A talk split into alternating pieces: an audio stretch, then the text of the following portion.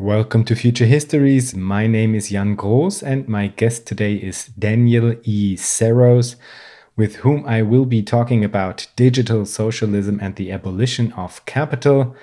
Before we get to the interview, I'd like to say a few words on this. What you are about to hear is an in depth discussion of Daniel Saros's proposal of a socialist political economy with its own socialist laws of motion and a socialist mode of production. More than anything, this is an invitation to everybody out there longing for fundamentally different political economies to please join the discussion. And if I say everybody, I do mean everybody, and specifically people coming from other traditions of thought and political orientation. I'm really honestly interested in your opinion on that. This whole thing here is meant to be an open and honest investigation of how fundamentally different kinds of futures can be brought about.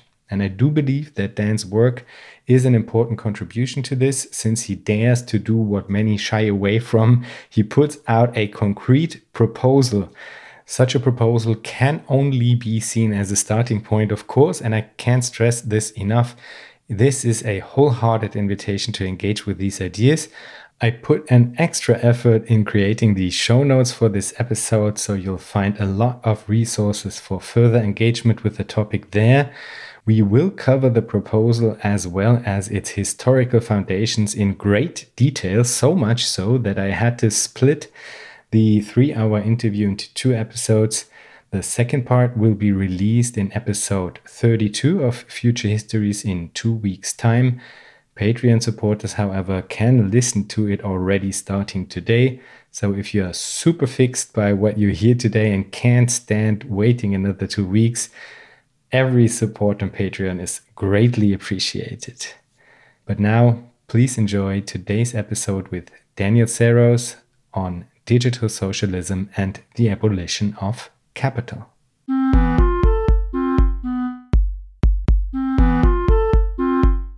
Welcome to Future Histories. My name is Jan Groß, and my guest today is Daniel E. Saros. Daniel is a professor of economics at Valparaiso University and author of the book Information Technology and Socialist Construction The End of Capital and the Transition to Socialism, which we will discuss at length in today's episode. Welcome, Daniel. Thank you. It's great to be here. Great to have you. First of all, thank you, Daniel, not only for taking the time for this interview, but also for writing this book. I think it's really of vital importance that we develop very concrete proposals for alternative political economies, yet many shy away from exactly that and end up in vague appeals to solidarity that might be more immune to criticism, but at the same time, they do not provide answers to the crucial question of how exactly an alternative to the capitalist mode of production should be organized. So I was delighted to read your very concrete proposal, which addresses basic questions of political economy and its mode of production head on. What is it that you aimed for with your book? Well, ever since I was a graduate student at the University of Notre Dame, I've been studying Marxian economics. And around 2008, it became clear to me that I could not continue working in this tradition unless I answered the question for myself just how the socialist mode of production would operate. So it's really not enough to criticize capitalism. One must have something concrete to offer in its place. And so I began working on that question. And uh, it became clear to me that a socialist society would need to find an alternative movement that could replace the movement of capital as Marx described it in volume one of Capital. Uh, so it would need to have its own logic, its own dynamic uh, that would be self sustaining and allow for the continued development of society's productive forces. Um, so, most importantly, it would need to eliminate the exploitation of labor power which is the defining feature of the capitalist mode of production. Uh, so I think we need an entirely new method of economic organization.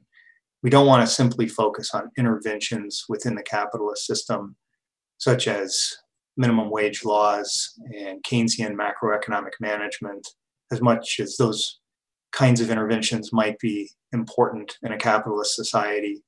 to achieve equity, economic stabilization. What we need is a full blown alternative that can really stand on its own. And even though it will emerge from capitalist society, it's going to be something entirely different. And uh, in order to build a sketch of how this could look like, your book has four parts. First, the logic of capital. Second, the defense of capital. Third, the renewed challenge to capital. And fourth, the end of capital. These are all very much relevant for the investigations of this podcast. So please let's take a look at each of them in part one, you first describe the capitalist laws of motion. You then argue that while Marx did indeed provide an analysis of the capitalist mode of production, he did not provide a concrete answer or idea of what socialism would actually look like and how it would be organized in practical terms.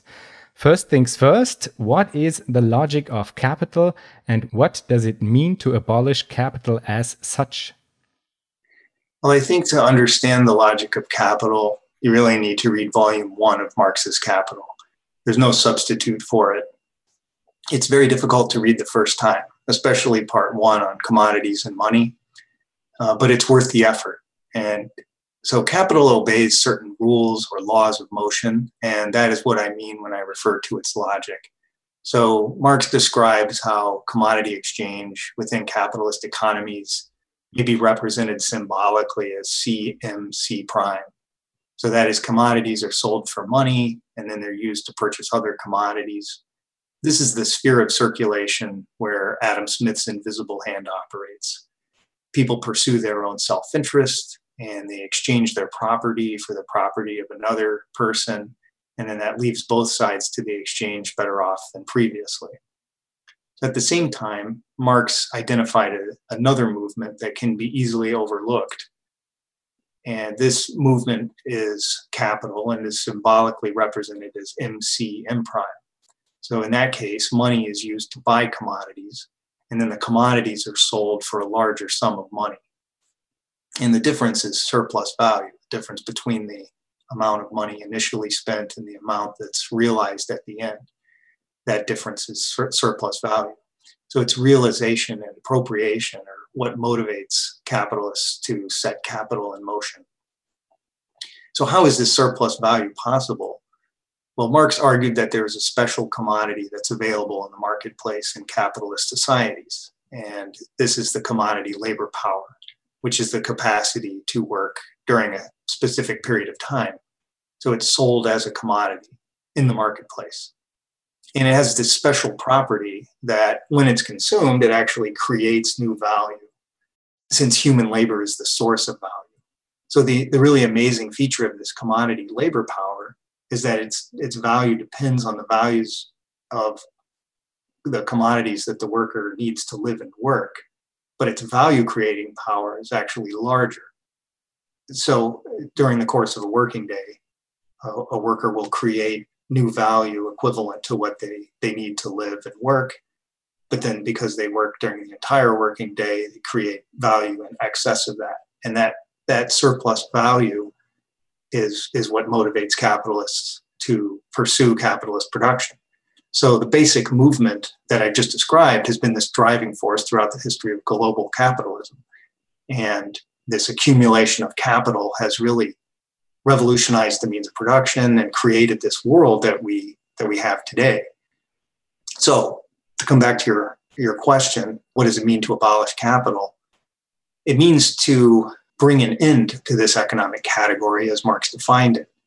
And so we want to identify an alternative movement that can positively uh, develop society's productive forces and better serve human needs. So it is possible, of course, to abolish capital and you could destroy human civilization. But that's obviously not what most of us want. And so we want what we want is a positive substitute for this thing that Marx called capital.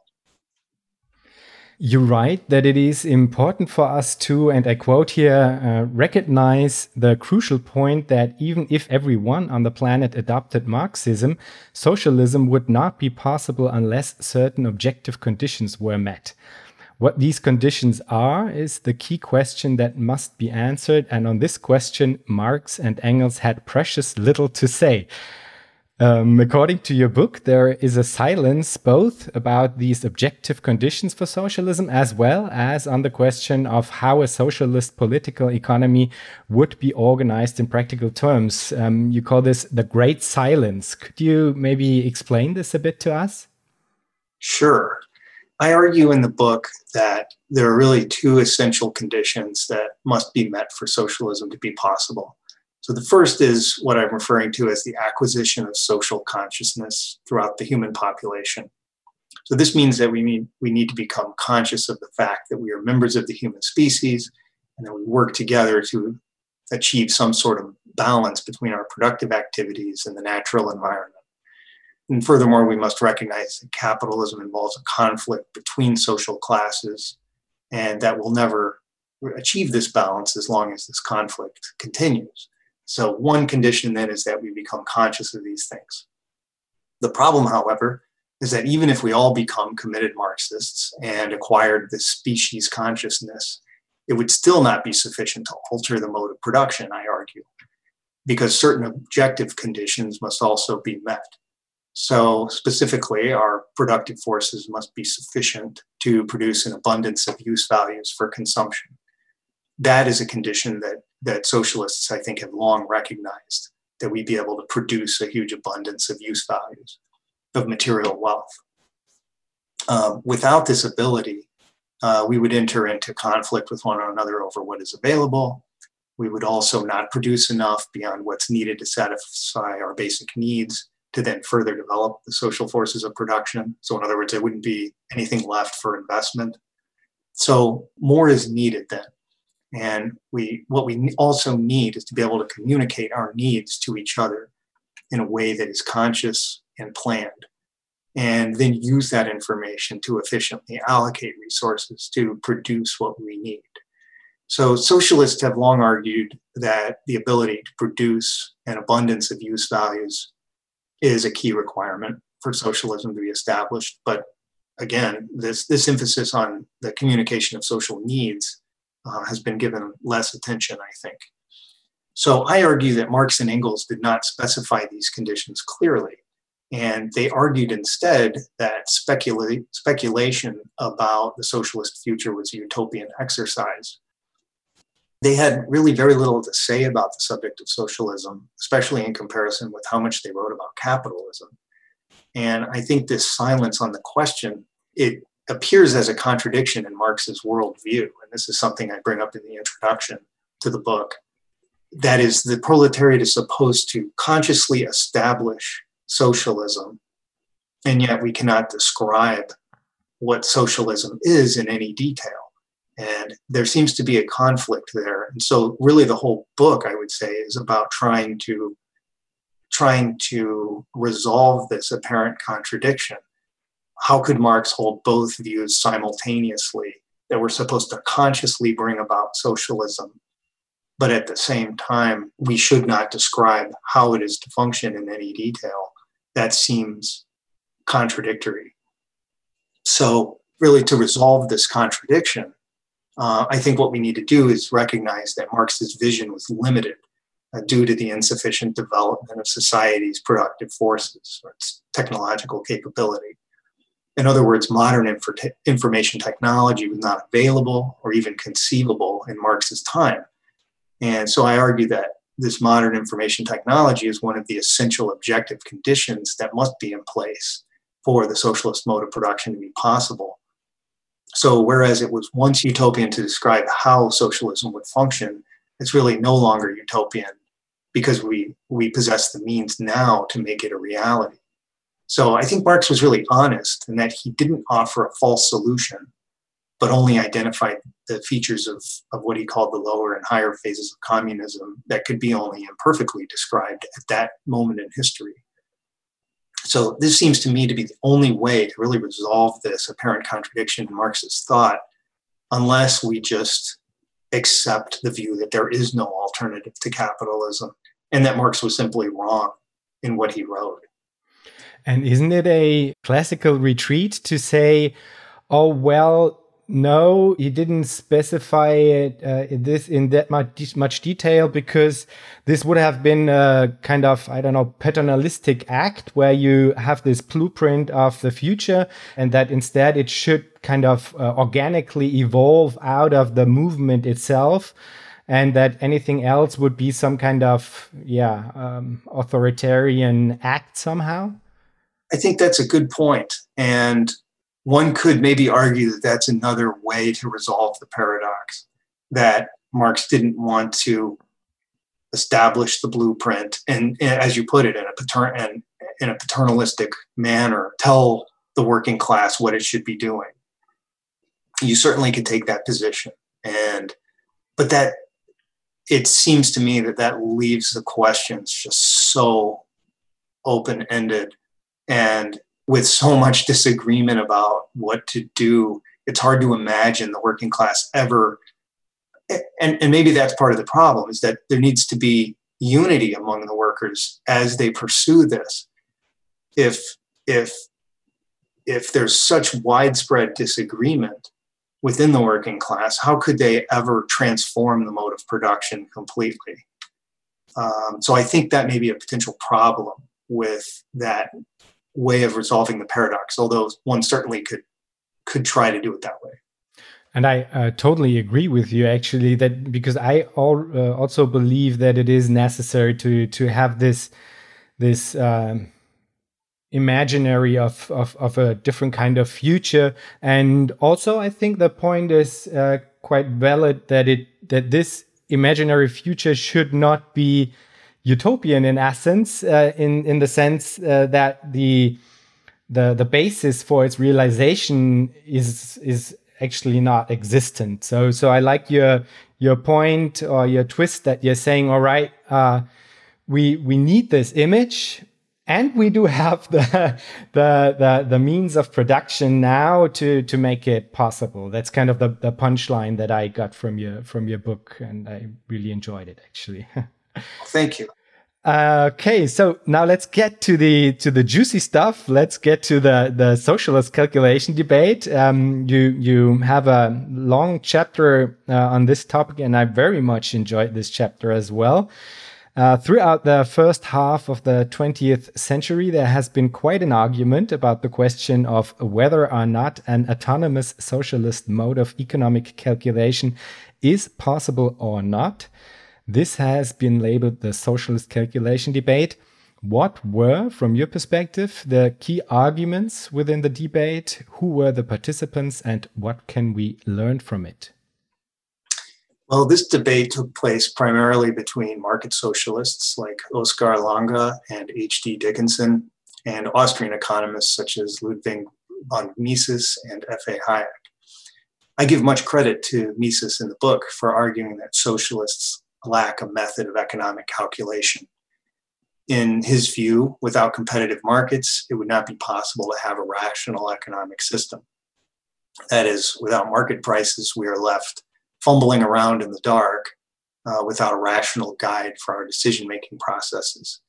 And this point was very important, and I believe it is what Hayek referred to as the unseen problem facing socialist alternatives. This fumbling in the dark, of course, opens the door to the use of coercion or a command system, which many socialists rejected at the time, and even more reject the use of command now. So um, Mises thought it was logically impossible to solve the problem any other way than through voluntary exchange. And Hayek found it to be logically possible to solve the problem, but that inf- the information processing requirements were so massive that it could not be solved in a practical sense. And it was also not possible to even acquire as much information as would be needed in his view. Now, market socialists, on the other hand, wanted to have some form of socially owned property while relying on the competitive market to allocate resources. So, some economists argued that the problem of market socialism could be resolved in a variety of ways. Um, one of the early papers by Enrico Barone uh, described a trial and error method of solving the problem so we could adjust prices. A, a central authority could adjust prices in the face of surpluses and shortages. And in that way, commodity markets could be cleared. The same method could be used to clear the money capital market.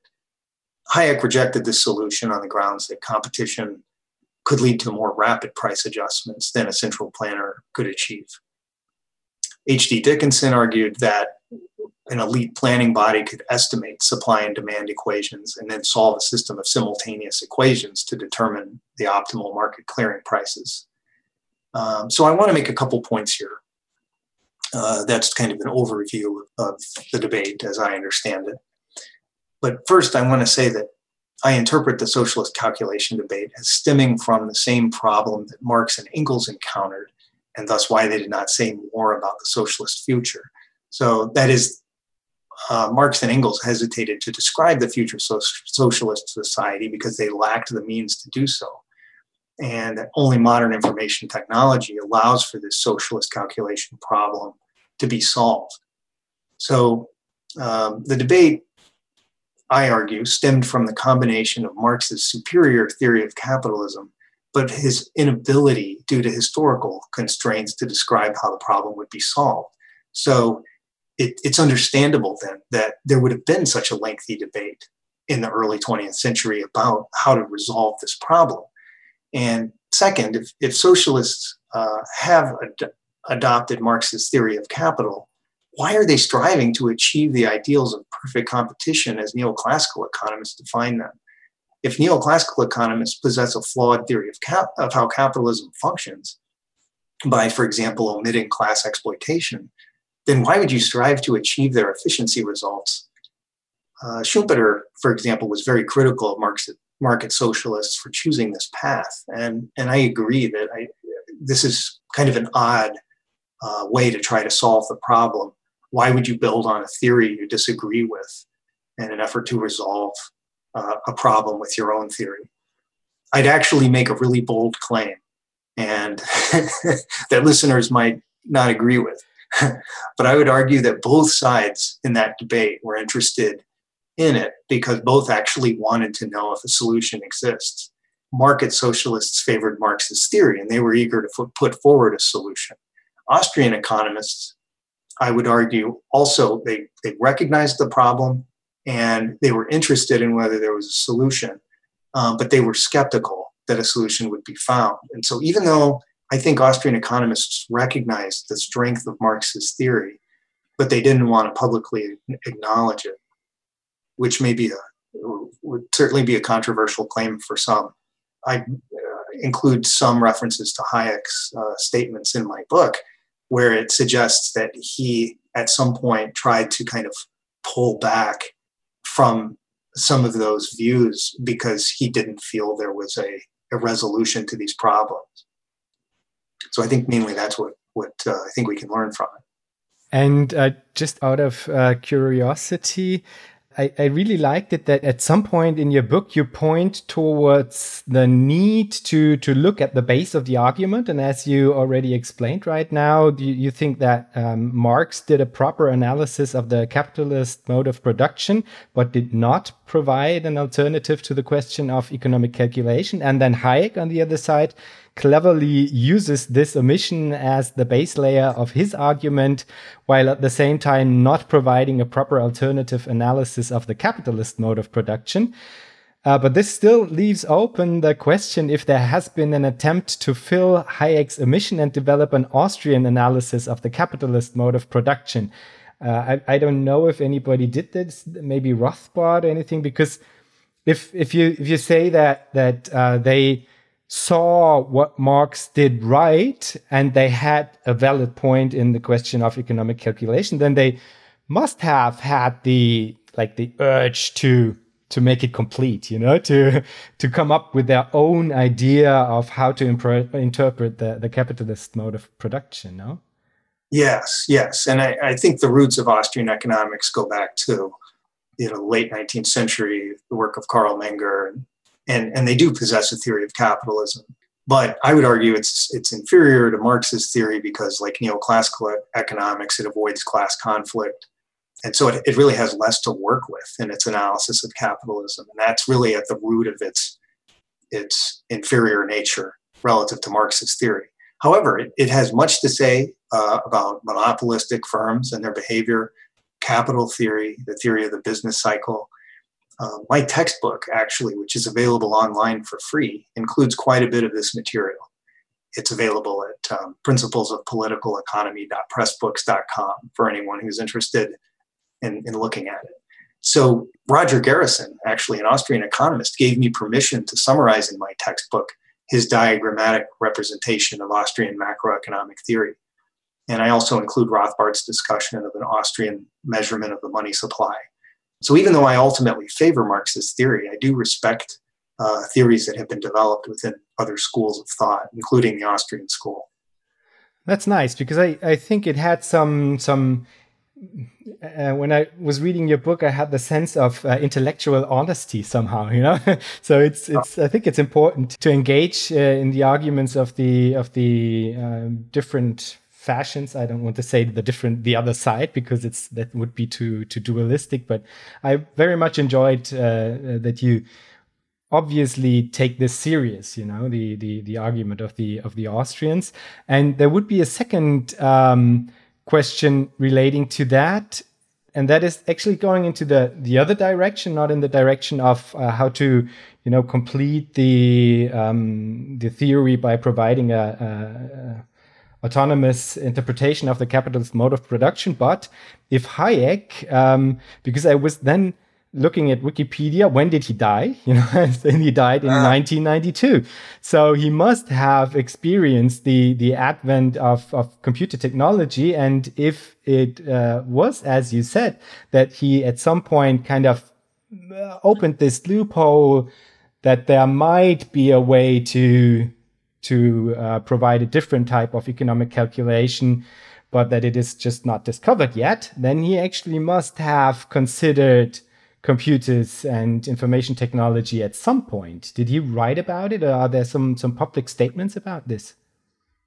Yeah, you've asked an interesting question here, and I have to con- confess. I mean, the truth is, I, I don't know for sure. I'm really not an expert on all of Hayek's work. My interest was in the factors that influenced the debate in the 1920s and the 1930s. And I do regard it as an error to think that computers solving systems of demand and supply equations could bring about socialism the kind of solution that I propose really relies on information technology, but in a, in a very different way. And I don't think that this use of computer technology could have been imagined um, in the early 1990s, much less in the in the 1930s. So, so it, my my suspicion is that Hayek would have thought that the problem of acquiring so much information and processing it would still remain, even with uh, the kind of computer technology we have in in the 21st century. But and I guess here's coming back to my punchline. I think that the kind of system that I have proposed is not one that any any of the contributors to this debate had in mind at all it's completely different from what they were talking about or even how they were imagining how computers might be used in the future. Uh, so I think that's that's probably what sets my proposal apart. And um, yeah, but as far as whether Hayek actually commented on that question, I, I really don't know. when it comes to popular positions, that defend capitalism. You picked an, for me, curious candidate, Ayn Rand. You picked her as your sparring partner. Uh, this came somewhat of a surprise to me because I knew about her influence on the early Silicon Valley elite, and I have seen a documentary by Adam Curtis where her philosophy is explained, as well as her influence on, for example, Alan Greenspan, the, the former head of the Federal Reserve. Yet I always thought of her more as a pop cultural phenomenon or even a sectarian, actually, to be honest, uh, than a serious thinker. Could you introduce our listeners to her philosophy and maybe explain a bit why you picked her in order to make your point? That is a great question. The truth is that Rand actually challenged me the most of any of the pro market writers that I've encountered. Uh, I was not very familiar with Rand's work when I started this project, and I discovered that she defended capitalism in a way that sharply deviated from the free market economists that I had been reading for years. Rand's theory is a moral theory of capitalism, and to use morality as a starting point for thinking about capitalism was completely new to me. Rand thought of herself as someone who celebrates what humans are, and in her view, they are creative and capable of extraordinary feats. And because of the nature of human beings, they possess rights, in her view. Specifically, the individual possesses a right to life and to property, and only if these rights are protected will an individual be able to realize who he or she is and unleash his or her creative potential. So when governments interfere with these rights, they derive these rights derive from nature, and so governments then act immorally when they interfere with them. Since capitalism protects these rights, it's a moral system in her view. So this whole way of thinking was really new to me, and I knew that I would need to settle for myself what, if anything, was wrong with her worldview also, my book is ultimately about what humanity should do at this point in history. And Marx and Rand both speak directly to that extremely broad question in a way that is openly political. And so I wanted to take on a position that did not try to conceal its normative biases uh, while posing as objective and neutral. And this fight uh, sort of seemed like an open and honest fight between thinkers. So that's that's mainly why I chose to um, devote so much attention to her view in my book. We've touched upon the subject of market socialism before, but uh, since it is still a very popular position within the socialist movement, I'd like to hear your general take on why many still favor market socialism today and I'm also interested in a specific question related to that because in your book, you write about the historical socialist calculation debate, and I quote here In fact, in my opinion, the Austrians forced the debate and they received a neoclassical answer. Uh, end quote. And you already um, uh, talked about this. What I'm asking myself then is um, Does this hold true for today's market socialists as well? Do they provide a neoclassical answer as well? Or did they come up with a different rationale?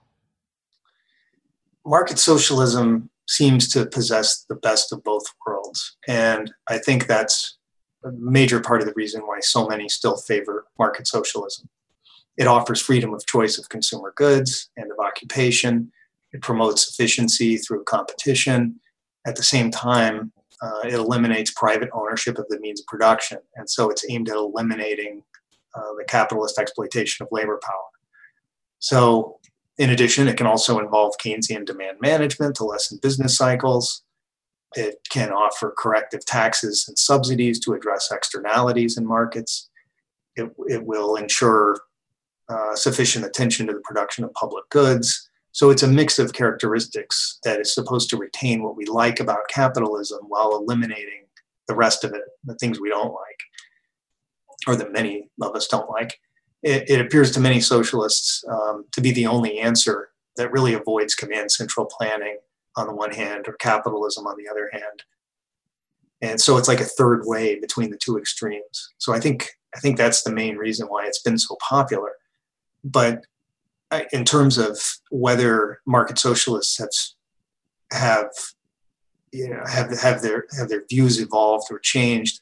I think the rationale for it is still pretty much the same since the socialist calculation debate, except that maybe less emphasis um, is placed now on the neoclassical efficiency results. Now I think emphasis is placed more on issues like equality and solidarity and democracy as outcomes that um, are also achieved in addition to efficiency. But to the best of my knowledge, I don't think uh, the basic position has changed all that much. And what are, from your position, the shortcomings of market socialism? What is what are the strongest arguments against it then? I think market socialism it, it might be able to achieve self-management within enterprises, although that there's no guarantee of that it has a chance of, of, of achieving that, as well as direct appropriation of profit by the workers within an enterprise. I think that's that's probably its greatest strength. But the problem is that it does not eliminate profit as an economic category, and which is a shortcoming. So it really does not abolish capital as an economic category. So therefore, uh, competition between enterprises will continue along with the macroeconomic instability that is experienced within capitalist societies.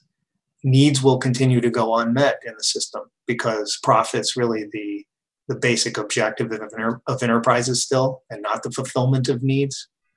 And finally, as the Hungarian economist Janos Kornai explained, it's likely to slip towards either market capitalism or towards command central planning. Failure to replace capital with an alternative sort of self sustaining dynamic is going to cause its strength to grow to the point where market capitalism is revived uh, or co- coercion will be needed to stop its resurgence. All right. And that's why you had to come up with a different solution, actually. So let's uh, get to the end of capital.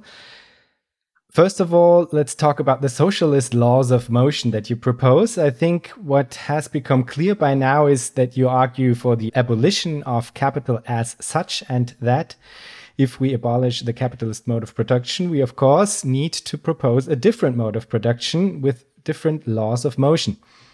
In your case, these would be socialist laws of motion in a first socialist mode of production and later on a communist mode of production. Let's do this step by step. First of all, what does it mean to have socialist laws of motion in place? What are their characteristics and their logic? Uh, by socialist laws of motion, I mean a self sustaining mechanism that allows individuals within a complex organic economy to pursue the fulfillment of needs, while it also guarantees them compensation for their useful labor. So, if I were to summarize it in one sentence, that's how I would put it. Um, there's obviously a lot more to it, but it, it will provide people with a set of rules and specific forms of interaction that will allow them to cooperatively work towards needs fulfillment without the social relationships uh, becoming ex- exploitative. So this mechanism has to be elaborated and understood before it is introduced. Uh, we can't really discover its inner workings after it is brought into existence the, the, way that we must do with capitalism. The reason, again, is that the socialist mode of production is must be a conscious creation if it's to ever exist. It's not going to emerge on its own without anyone's conscious direction. It's something we have to create. So we need to we need to understand what this social mechanism is before we actually live in such a society. That's what I argue. And what is it that you propose? Uh, what are the general properties that a socialist mode of production should have? I argue that the socialist mode of production must place the self conscious individual human being at the center. So, the individual recognizes the importance of communicating his or her needs to others and of responding to the needs of others when making decisions about production. Uh, it's a society without the capitalist exploitation of labor power. Labor power does not exist as a commodity. And since markets give rise to labor power as a commodity, markets do not exist. So uh, the wealth of society does not consist of commodities, as Marx described capitalist society in volume one of Capital, because commodities are unities of use value and exchange value. They're both useful things, but they also have, an, have a, uh, a value in the marketplace. And since there are no markets, then things are not going to be exchange values. They won't be considered commodities. So every product and service consumed then would only be a use value. And so the trick is in trying to explain how society can use modern forces of production, including our very extensive division of labor, to produce use values that do not become commodities. Uh, so, again, I need to make that more concrete, which I hope to do later in this interview, but that's essentially it. Yeah, great. I hope so too, that we will get to the uh, concrete propositions, and we will for sure. At some point in your book, you quote a neoclassical uh, economists uh, economics textbook by Samuelson and Nordhaus, which says that, and I quote here, every society must have a way of determining what commodities are produced, how these goods are made, and for whom they are produced. And that, uh, end quote. And that these are the quote, three fundamental questions of economic organization. So here we have our concreteness actually. I think that's fair enough as a basic practical standard, or at least I think it absolutely makes sense to expect these questions to be answered in a socialist economy as well. So let's use uh, these three um, uh, fundamentals, fundamental questions, in order to go through your proposal. The first one would be how do you determine what is being produced? I'm really glad you asked this question because uh, these are the questions that show up in every neoclassical economics textbook, Samuelson and Nordhaus and every other one. All students of economics, you know, are introduced to economics in this way. How can we organize the economy to address these questions, and what are the different ways of organizing an economy to address these questions? So, it's going to be difficult for me to explain the mechanism completely without the use of tables, but I'll do my best. I refer listeners to a paper on my selected works page that has the details. It goes into a lot of depth about how this would work. But within the socialist mode of production, workers' councils would post use values in a general catalog or a universal catalog of use values. And then consumers would select these use values and place them in something called a needs profile to which they have electronic access. These use values would be arranged in order from most desired to least desired and given rankings in descending order as you move down the profile. Um, you can leave empty spaces in the profile that will help one to kind of rank some needs much more than others. Every person's need is ranked the same as every other person's need. And this information is used to determine how much of each type of use value a workers' council will produce and so this really answers the question what to produce. Information is collected from consumers as they register needs in their needs profiles. It'll determine what's produced and the quantities produced. Then, how to produce is really the next question. And the point rankings that are assigned to the use values in the needs profiles are going to be communicated to the workers' councils that posted the use values. So each workers' council will develop its own target mix of inputs that it needs for production. And the points would be used to cooperatively allocate inputs from workers' councils that supply inputs. The points then can be used to allocate inputs according to where the need is greatest. So, this method of allocating scarce inputs provides the answer, I think, to the Austrian critique that socialists lack a method of economic calculation. Once the inputs are received, it's also necessary to adjust membership in the Workers' Council to acquire the amount of labor power needed. I have a mecha- mechanism for doing this that involves adjustments in the length of the working period, given income that's based on experience and effort. So, at least uh, this gives you kind of a, a general overview of how I answer the question of how to produce these use values. And then a special workers council will also be established that sets resource consumption limits in each region, which ensures environmental sustainability. I refer to this as a council of scientists. It's uh, it has a very special role in the system because natural resources are available in such huge quantities that when this process of allocating resources re- reaches the natural resource base, we need to have some limits on that, some global limits on how much we're we're using, so that we can meet our environmental goals, uh, which are becoming more pressing all the time. So finally, then, for whom are the value are the use values produced? Well, workers are paid with credits for their work, and when consumers purchase use values for which they registered a need, they also receive a bonus in my proposal, which becomes part of their income, and that's also in the form of credits. So the use values are primarily going to be produced with with those people in mind who registered a need.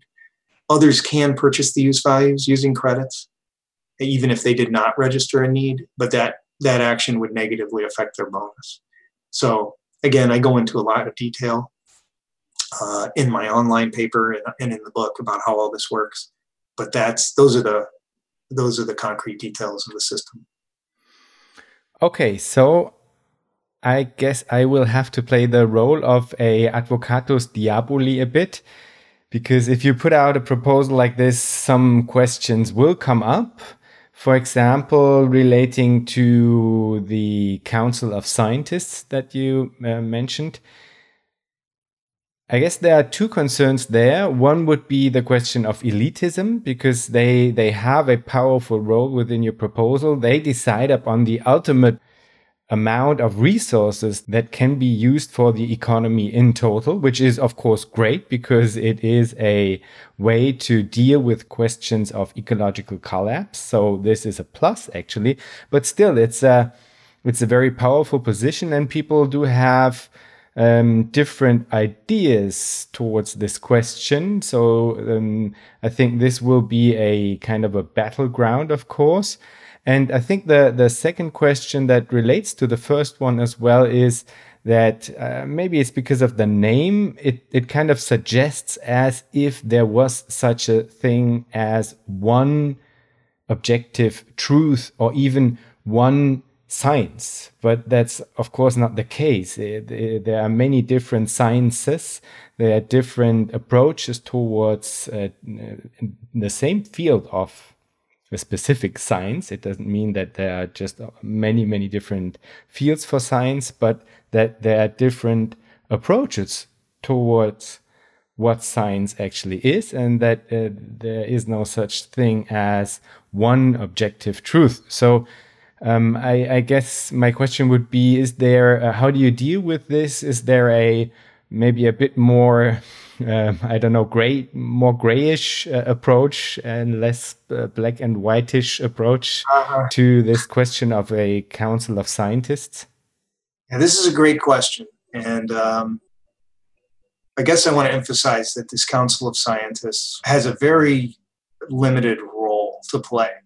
It's really only to identify the quantities of these resources in each region that can be sustainably extracted and employed in production. The, the role pretty much ends there. And certainly, um, I have not specified, you know, how the decisions within the council would be made. One can can certainly imagine trying to establish rules based on consensus decision making or majority rule. I haven't come to any firm conclusions about that on my own. Certainly, these scientists would need to defend their positions. I mean, they would they would need to produce reports defending their claim that we cannot exceed these resource consumption limits, and if we do, this is the likely impact. So there would be checks, there would be scrutiny, and there wouldn't be much incentive for these scientists to misrepresent their views. There may be disagreement about how far we can go, but I'm not quite sure how else we. The, the alternative is to allow capital accumulation to continue, allow private owners of the means of production to make these decisions, which I think is a far worse outcome for the planet than if we have scientists who are thinking about environmental sustainability making these decisions. And we can also have regional councils so that it isn't all being decided at the global level. Uh, that might be another way to kind of create less centralized power within that council. Mm-hmm. Or maybe like uh, competing councils. Like if you if you have three councils that each have maybe also different approaches, scientific approaches towards uh, uh, looking at the question, and then later on is democratically decided upon which path we want to choose. There, I think at many points within your book, I was thinking, okay, you have this general body that is described with great detail, and then there are some peripheries uh, that somebody else will have to look into a bit more and then work out in greater detail because it's actually not possible to have it all uh, and and maybe not not not a good way to approach it if if, if everything is written down in in the in the uh, greatest detail every aspect it's not possible i think um right. i think we still have to do some work in order to create this image within our our listeners' um, minds to get an idea of how this uh, society and how my individual life would look like. because I mean, we talked about this general catalog. I can register my needs. I will have to go to work. That's an important point, I think, that you made. I will have to go to work, but how much I will have to work will depend upon how tedious, how actually how popular the work is that I'm doing. So if the, the work is really very popular, then I will have to work a bit longer than the than the person who is doing the shitty work that nobody wants to do. We already talked about that everybody will be organized in workers council that is actually the, the name for the socialist enterprise i uh, i think the, um, in the book you also mention like subcommittees for different uh, works within the Workers' Council, employment subcommittees, and uh, stuff like that. I think one important point that we will have to mention is the legal right of guardianship, you call it. That would be an interesting point that you maybe can explain a, uh, a, a bit more. And I think another one would be the the question of price formation, because that was a very important point, actually. I think who decides upon um, how much a given use value actually costs. So maybe let's start with the legal right of guardianship within the Workers' Council. What is that legal right of guardianship? Well, within the Marxian tradition, a mode of production also gives or has an associated superstructure, which includes all of the you know, cultural and legal and religious and political aspects of society. So I felt the need to, in defining the socialist mode of production, to explain at least to this some of the elements of this of the superstructure that would go with it. And so one of these is this is the legal relationship between the workers and the means of production. In capitalist societies, it's the right of private property that is the, the dominant form of property. Means of production are privately owned. So I felt the need to specify a type of ownership for the socialist mode of production. And it's based on collective or communal ownership, but that doesn't mean that everyone just simply owns every factory.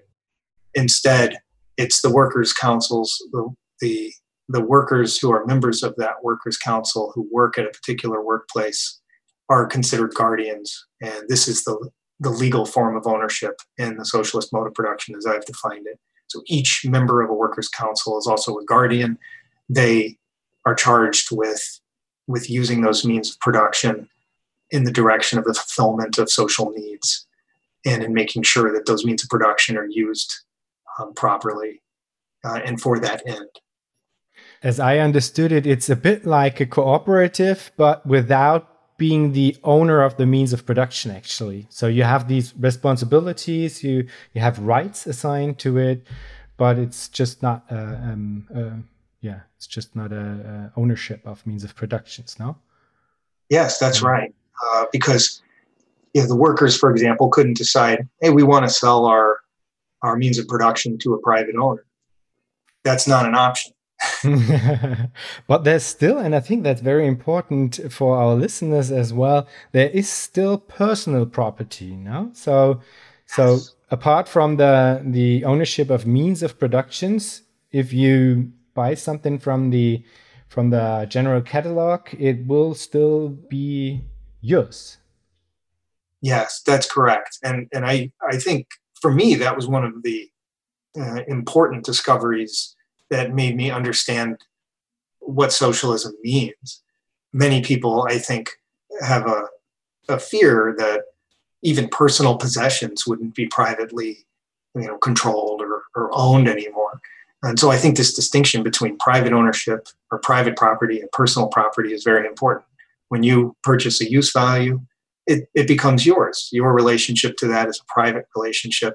You're going to consume that privately, and uh, and therefore that kind of property right should be different from the right of private ownership of the means of production, because that uh, ownership of, of the me- private ownership of the means of production is really what is what creates these class conflicts. Uh, when someone owns them, then then they, they're in a position where they can appropriate the surplus labor of other people. And that's what's giving rise to these, these problems, these huge systemic problems. Mm-hmm. I think another huge problem is the, the profit motive as such. And, and you have a kind of clever move, I think, uh, to eliminate this as well. And that is that you detach the question how much people are being paid within the Workers' Council you detach this from the question of how much is being produced. So this kind of uh, tries to escape this destructive logic actually of for-profit orientation. Maybe could you explain this a bit more because I think this is a, a really crucial point actually. Sure. Um, the way I describe it is that workers would be paid according to a formula, basically. There would be a base income when they first enter a profession and then their their income would grow as they remain in that line of work and become more experienced at it. So workers' councils don't have control of that part of work income. But what they do have control of is effort ratings. So within a workers' council, there would be an effort rating subcommittee where workers would evaluate the performance of their of their coworkers. So within some some limits that I think would be global limits, a workers' council could assign a, a percentage increase, let's say annually, for performing one's work well, or it could be lower. So within some limits. So incomes then are, are being determined in, in this way, and that's completely separate from enterprise revenues. There is no sense in which workers' councils, socialist enterprises would be selling use values and receiving revenues and then you and then some of those revenues are are used for expenses and then for profit. Th- those categories don't exist in this kind of society. People's incomes are entirely being driven by work and by the bonus income from registering their needs. And so it does it abolishes profit. And it has to because if this is going to be a society that abolishes capital you can't have profit as an economic category and how is price being determined? I already touched upon it before, but this is a crucial question for many, and I, I liked the way you approached it. How, how is it being done? When workers perform work and they receive income, I say that they receive it in the form of credits and also the bonus income from registering needs and purchasing the, the use values for which one registered a need that's paid in credits too. These credits are used to purchase the use values. And when the use values are being priced, they're being priced entirely to um, sell the total amount during that purchase period. So the goal is to is to just uh, clear the market essentially, and and also to pursue the steady and complete sale of the use values. So the workers' council might raise the prices if the use values are being sold very quickly.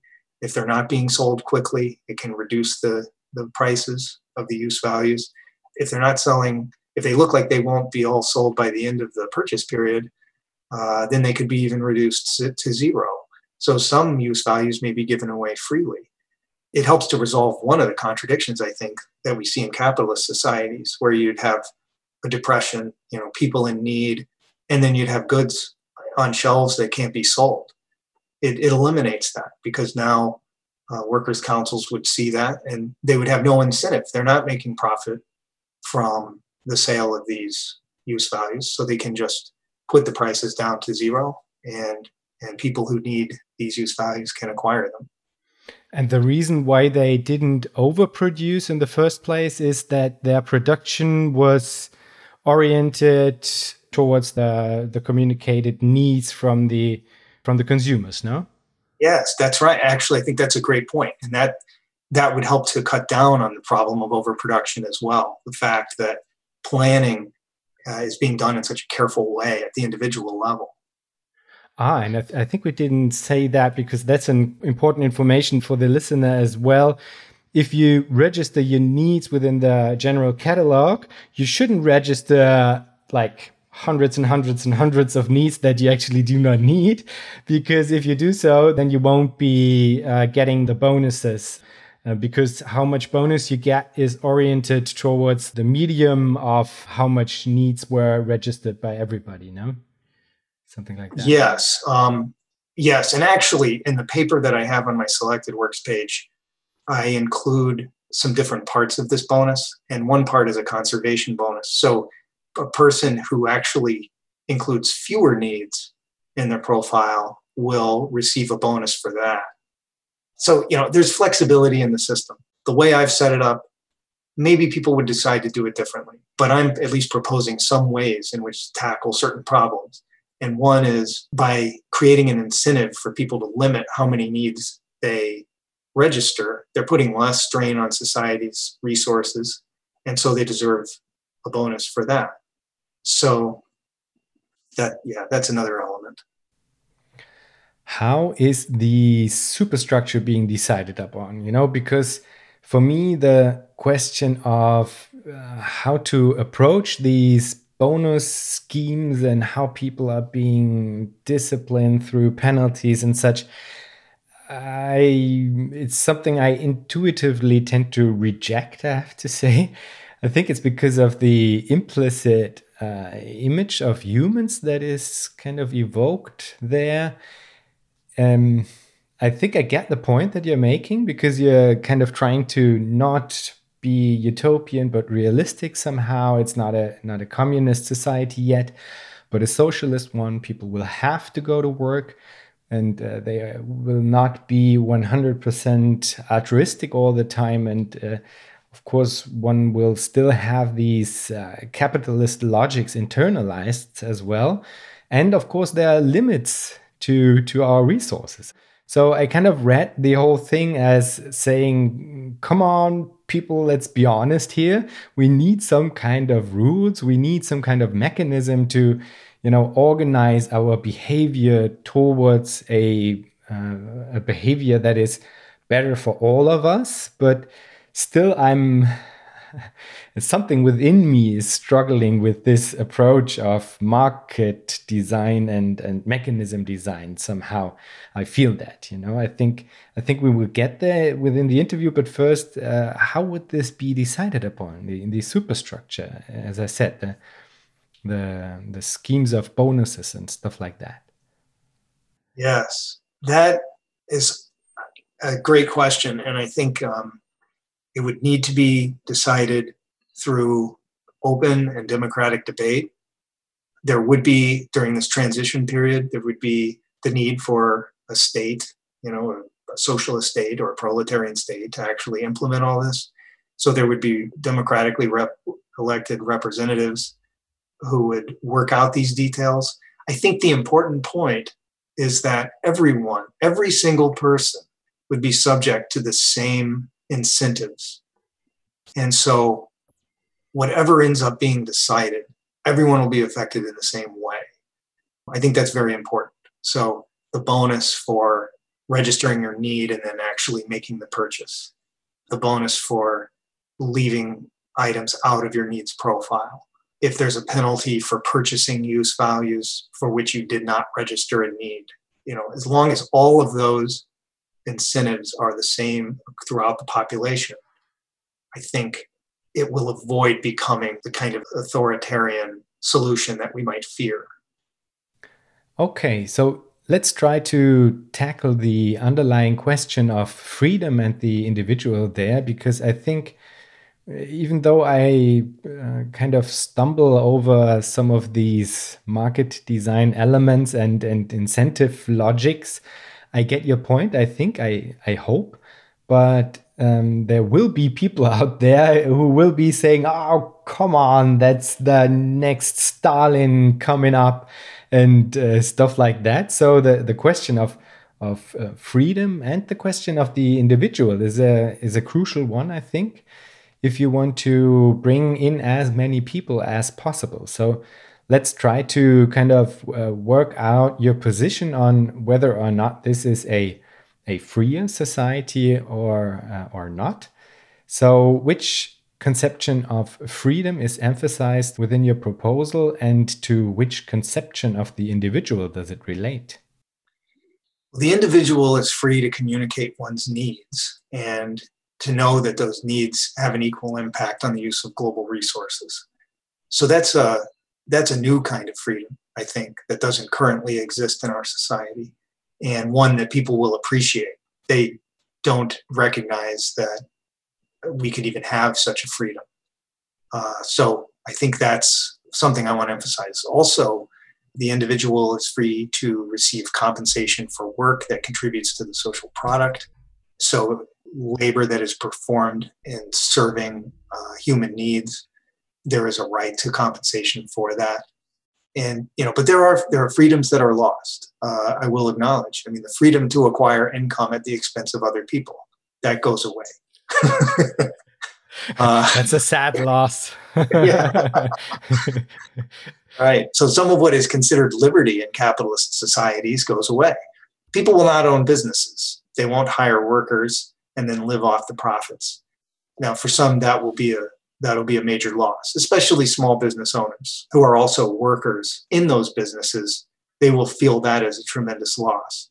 I think that we, we, we have to recognize that there will be some trade offs if we move to something radically different. And it seems like uh, we're, we're in some ways being forced to pursue these, these different alternatives.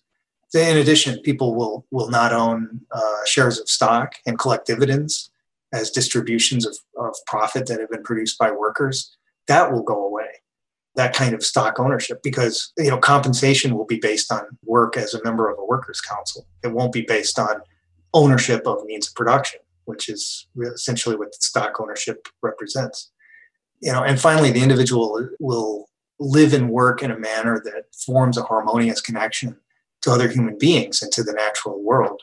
That's really what we're kind of striving for with this sort of society is that kind of that kind of harmony that defenders of capitalism say applies to capitalism, a kind of social harmony. And, but the critics of capitalism have always denied that. And so this was this is aimed at trying to create that sort of harmonious connection. So there will be freedoms that are gained in the new society, self-management in the workplace. Workers who currently have no power and no say in what happens will have a have a voice. But there will be freedoms that are lost. And so we do, you know, I think we need to be honest about that as well.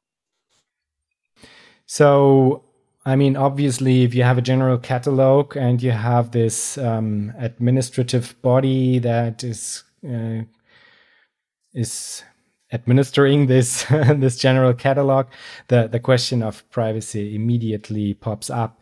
There's only credit, so this means everything is registered, no? And um, would there still be some some way to purchase uh, stuff anonymously? Uh, that's a good question. I think anonymous purchases of use values will be possible. All purchases really can be a, a, anonymous, but the information will enter the system. So there's a difference there. And are you concerned about the information being communicated to the system or, or of it being made public? Well, I don't think that it will be made public because that would be a definite privacy breach. But I think there's the concern of um, of misuse. That's one side, and then there's a subjective feeling of um, being surveilled or not. You know, right mm-hmm. now, if I want to purchase something that I, uh, for whatever reason, you know, if I'm uh, if I'm sick and I don't want my employer to know uh, whatever this and that, and I can purchase uh, the the medicine anonymously and nobody will ever know, or there are other things that that people just don't want to to to communicate via consumption to whatever system i guess you know? So the, there are these these both um sides to that at least i guess you know? Yeah um if if this became a widespread way of organizing economic activity, if be, if this became the dominant mode of production, then opportunities to make purchases in the way you're describing would diminish greatly, and so that that that may be a something that we would lose. However, I do think that in this system where people's incomes are not derived from profit or ownership of capital, that there would be much less reason for someone to try to use the information uh, or to even care about the information. You know, if you want to make a specific purchase, there isn't someone who's going to want to really aggressively market to you. And so I, I, I think the, the, the potential for abuse would be greatly diminished as well. Hmm, I think I'm I'm not sure about that. I think there will still be a danger there. You know, there are different kinds of misuse as well. But maybe maybe one should uh, consult the cryptography folks there and try to find some some technological um, rerouting because there are things like I think it's called zero knowledge proofs and stuff like that. So where it is possible to communicate a certain type of information, but still sealing another type of uh, information that is kind of bound to it. So maybe there are some some technological um, uh, workarounds for providing privacy, but still implementing a uh, a system like that. I think that would be a yeah, it's still a, a kind of open question to me, the privacy concern, I think. And I, yeah, I think those are good ideas. Yeah, let's uh, let's let's talk to the crypto folks, I guess. Yeah. um, another question is that of coercion. So, if somebody does not want to work in your proposed scheme of things, you know, they say, "Oh, come on, you socialist! Guy. I, I don't support your system. I don't want to work in that kind of society. I had my small business. I loved it and you took it away. I'm fucking angry. You know? So, oh, um, yeah. Yeah. Yeah. I'm, I'm, glad you brought that, um, that scenario up. I, I'm not suggesting that there would be that kind of coercive intervention where the state would take someone's business. In fact, I want to avoid that kind of coercive intervention as much as possible in this kind of transition. If a person owned their own business and were the this, the only worker in that business, then nothing would change for them. If they employ other workers, then those worker the, the one coercive element in this whole thing, if you want to use the word coercion, it would occur in the transition because at some point the workers at a workplace would need to establish their right of guardianship. And so they would need to seize the property. They would need to take control of the property. That's where it happens. It could happen in a small business um, if there were enough workers who wanted to run it uh, themselves. But yeah, it couldn't happen in a, in a business where there was just one person because they've already they already control those means of production but also workers don't need to participate in this revolution either. You know they can choose to work for privately owned capitalist firms and continue to buy and sell commodities. Their ability to do that is going to decline as more workers participate in the transition to a new mode of production. So it's really just this this coercive element only comes in when the workers take possession of the means of production and workers establish this right of guardianship Okay, that's interesting. So you're already kind of uh, pointing towards the question of um, transition. We will get there. But first, I'm very interested in the point that you were raising. How small can a workers' council actually be? Is it okay if it's just two people, but both of them have equal rights within this uh, workers' council? So they have what today would be called a small business, um, but it's it's a small cooperative uh, slash uh, workers council. would that be possible?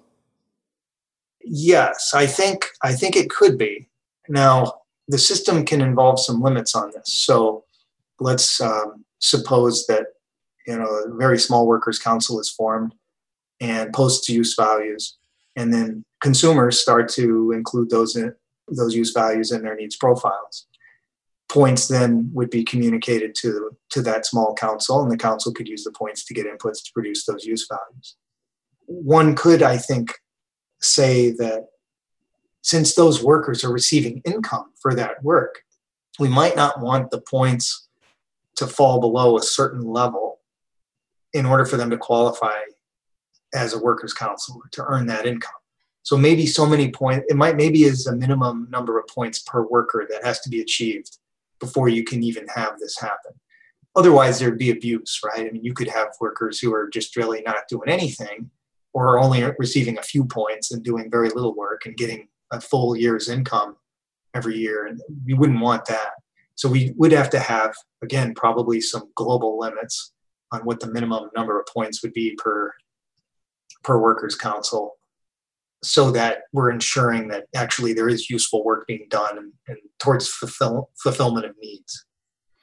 And that actually touches on uh, upon uh, another aspect that is kind of interesting.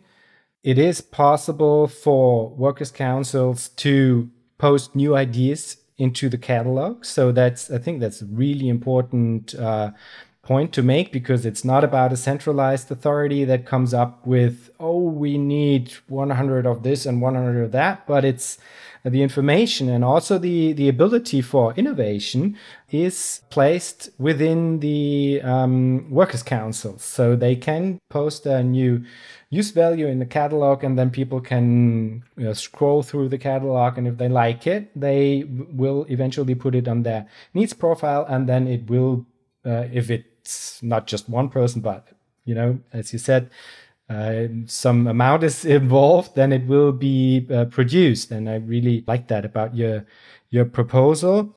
Um, another question that relates to the the the overall topic of freedom and individuality that we're uh, talking about right now is the question of unconditional universal basic income actually because that is something that does not exist in your proposal, actually, but it is something that is uh, getting quite some traction right now, and many people are in favor of because it kind of it seems to provide a different kind of freedom, you know. And I actually I I like that about the idea of uh, unconditional basic income as well that i get the sense of okay i do not have to think about my existential needs anymore these are covered and mm-hmm. from this i get a very you know energizing uh, prospect of okay now i can really uh, put my my energy uh, to use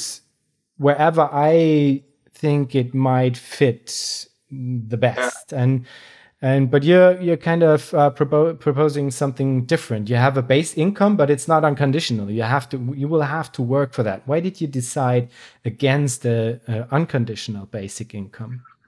Yeah it's a great question. Um, i think the aim of this new mode of production is to ensure that people receive compensation for their useful work and not that they receive compensation regardless of what they do so the idea behind a universal basic income, I think, is an ethical principle that's not really consistent with my understanding of socialism, which which many might find surprising. But I think it's, and I, I even think it's inconsistent with Marxism, actually, because I think Marx's description of the lower phase of communism uh, was consistent, even though he didn't put it quite in these terms, with the principle from each according to one's ability to each according to one's work. And so within the socialist phase, keeping the incentives there to continue working and producing is, is important. And I think when you move to the higher phase of communism, uh, what Marx, Marx described as higher phase of communism, described as from each according to one's ability to each according to one's need, then you move closer to something like that, where all you need to do is register your needs in order to to have access to the things you need. Although although even there, I've because you have to contribute as you're able, you do need to engage in some kind of productive work. But this can be broadly defined. And I think, you know, care work is one possibility. A person need not go to a traditional workplace away from the home in order to do this. You know, even though I, I appreciate the idea behind a universal basic income, I think in trying to stick to those ethical principles that I understand that relate to socialism, and communism, it didn't seem to fit. And that's why I didn't, don't have that mm-hmm. as part of the proposal.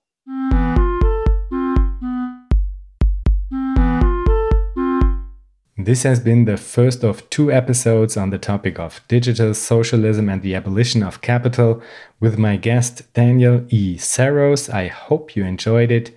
Please let me know what you think about the topic and write me if you know about interesting thinkers or practitioners for that matter that might bring in important contributions to the discussion. This is an ongoing engagement, so there will be more episodes that explore different aspects of what I'd like to call the Socialist Calculation Debate 2.0. You can write me via future underscore histories at protonmail.com and you can be a part of the discussion on Twitter or on the Future Histories subreddit. So long, have a good time. Hear you in two weeks.